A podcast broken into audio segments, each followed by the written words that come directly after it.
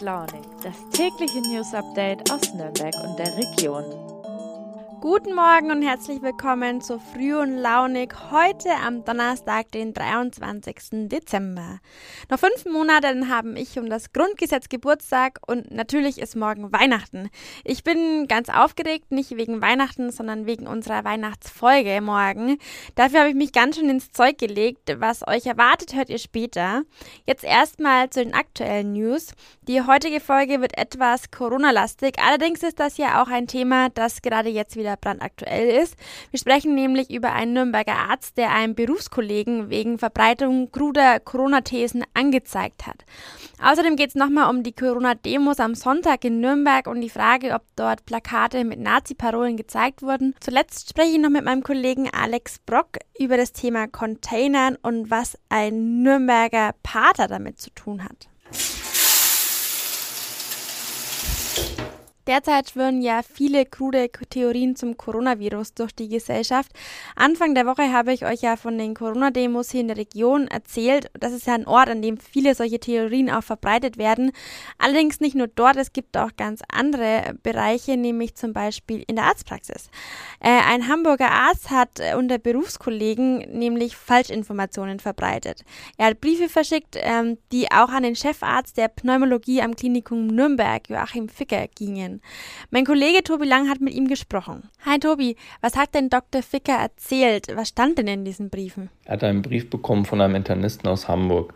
Der hat auf mehreren Seiten haltlose und ja, krude Thesen zum Impfen ausgebreitet. Er hat unter anderem behauptet, dass es massenhafte Schäden durch die Impfung gibt. Viele Menschen seien bereits krank geworden und dafür haften die Ärzte, die die Spritze gesetzt haben, mit ihrem Privatvermögen. Das ist natürlich abstrus. Nebenwirkungen gibt es zwar, die Zahl derer, die es wirklich schwer trifft, ist aber verhältnismäßig gering. Wie hat Dr. Ficker denn auf diese Thesen reagiert? Er hat relativ schnell Anzeige erstattet. Mir hat Herr Ficker erzählt, dass er zwar regelmäßig mit solchen Theorien konfrontiert wird, in dem Fall war aber eine Grenze für ihn erreicht. Aktuell läuft das Verfahren noch, ob und was dem Mediziner an Strafe droht, ist also unklar. Ist denn dieser Arzt aus Hamburg ein Einzelfall? Nein, absolut nicht. Konkrete Zahlen gibt es zwar nicht, die Berufsverbände sprechen aber von mehreren Verfahren allein in Bayern.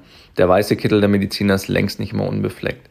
Die meisten Strafverfahren gibt es wegen falscher Atteste zur Maskenbefreiung, aber auch gefälschte Pässe und sogar vorgetäuschte Impfungen spielen eine Rolle. Grundsätzlich, und das muss man vielleicht wirklich nochmal betonen, praktiziert die überwiegende Mehrheit der Mediziner ohne Verschwörungstheorien.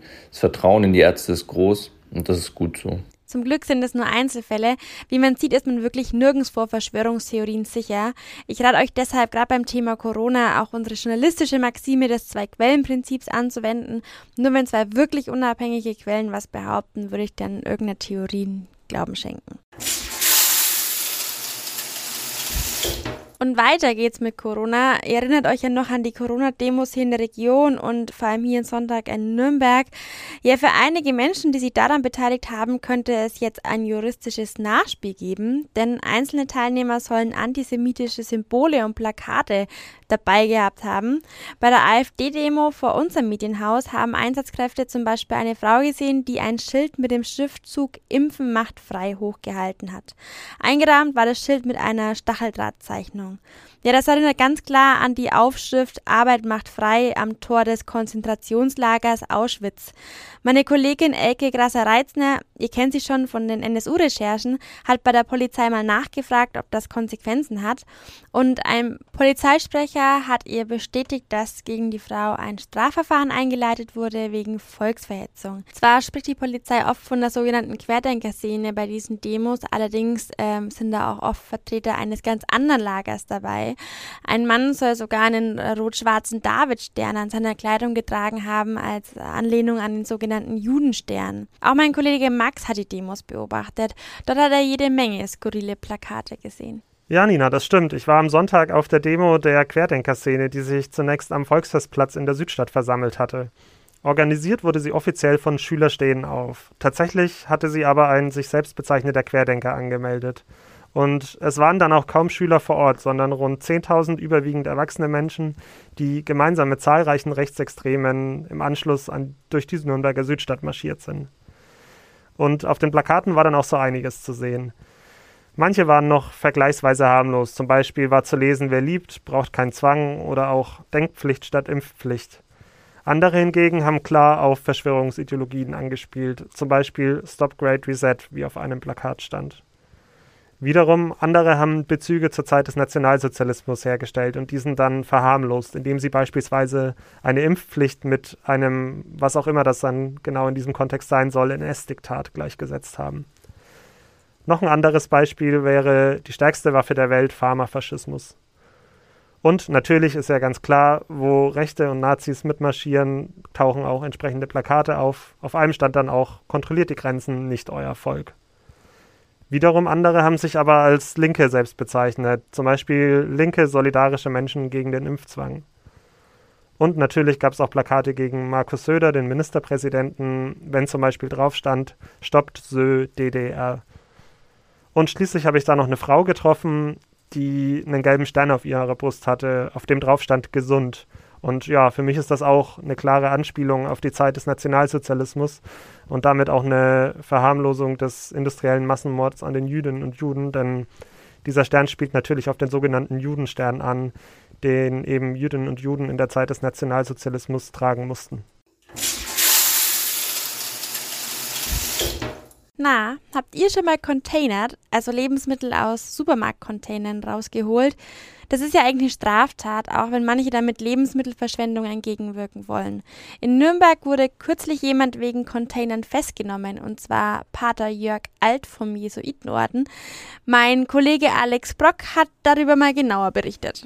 Lieber Alex, kannst du noch mal kurz erklären, warum Containern eigentlich eine Straftat ist? Also Containern ist deswegen eine Straftat, weil derjenige, der containert, ja zunächst mal einen Hausfriedensbruch begeht. Er betritt das Gelände unberechtigterweise eines Supermarktes beispielsweise und er nimmt einen Dreikantschlüssel, mit dem diese Tonnen, das sind so spezielle Tonnen, dann auch versperrt sind, öffnet die Tonnen und nimmt den Inhalt. Dieser Inhalt, also die Lebensmittel, die die Supermärkte weggeschmissen haben, sind zwar abgelaufen und haben keinen Wert mehr für den Verkauf, aber sie sind immer noch ähm, nach den Buchstaben des Gesetzes Eigentum dieser Supermärkte. Und insofern greift hier dann auch, ich glaube, das ist der Paragraph 242 Strafgesetzbuch und da geht es um Diebstahl. Und das wiederum ist nun mal ein äh, Straftatsdelikt und äh, wird dann auch strafrechtlich verfolgt. Jetzt ist in Nürnberg ja ein Geistlicher beim Containern festgenommen worden. Was war denn da los? Also der Pater Jörg Alt, der hat natürlich nicht im Sinne gehabt, äh, einen Diebstahl zu begehen, sondern er sagt, er nimmt den Diebstahl und die Strafverfolgung für sich, für seine Person in Kauf, mit Blick eben auf ein höheres Recht, nämlich einem Grundrecht Eigentum verpflichtet, also auch Nahrungsmittel äh, ähm, verpflichtet und Menschen eben Nahrungsmittel brauchen, um, äh, um, um weiterhin leben zu können. Also das sind so, das sind so seine, seine höheren Ziele, die er damit verbindet oder die er da im Blick hat. Jetzt wurde er ja festgenommen und hat eine Anzeige kassiert. Was wollte er mit der ganzen Aktion eigentlich ausdrücken? Genau, der Pater Jörg hat eine Anzeige kassiert und er möchte damit darauf hinweisen, dass wir in einer Gesellschaft leben, die äh, sehr verschwenderisch ist, also auch was Lebensmittel betrifft. Und dass Lebensmittel aber an anderen Stellen gebraucht werden. Ihm geht es auch darum, würde man sozusagen das Containern, so heißt es ja im Sprachgebrauch, entkriminalisieren, also würde es keine Straftat mehr sein, dann hätte man die Möglichkeit, auch ärmeren Menschen zur Verfügung zu stellen und damit würde man auch äh, was fürs Klima tun. Wird er denn jetzt auch deswegen angeklagt? Das kann man jetzt schwer sagen. Also er hat schon sehr viel dafür getan, dass das Ganze öffentlich wirksam wird.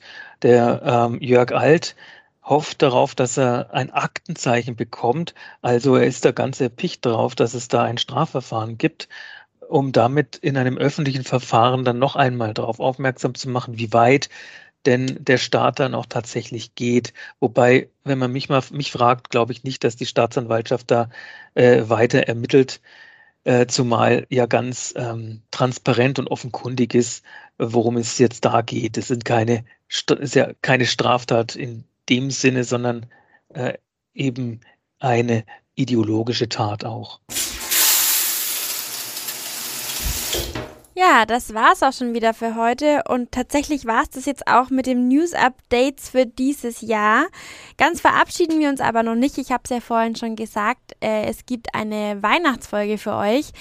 Anders als sonst wird die ein bisschen länger sein und wir sprechen jetzt hier auch nicht über aktuelle Themen, sondern über zahlreiche Themen. Ähm, auf was ihr euch freuen könnt, einmal einen Jahresrückblick hier aus der Region, also den gibt es so nicht im Fernsehen. Außerdem gibt es einen politischen Ausblick auf 2022 von unseren Korrespondenten. Wir haben Tipps für die freien Tage, auch was zum Lachen und noch einen ganz besonderen Gast.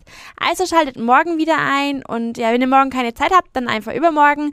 Regulär geht's weiter bei uns im neuen Jahr. Da versorgt euch dann Jana mit den ersten News Updates 2022. Und ich wünsche euch jetzt erstmal einen schönen Donnerstag. Wir hören uns morgen. Eure Nina.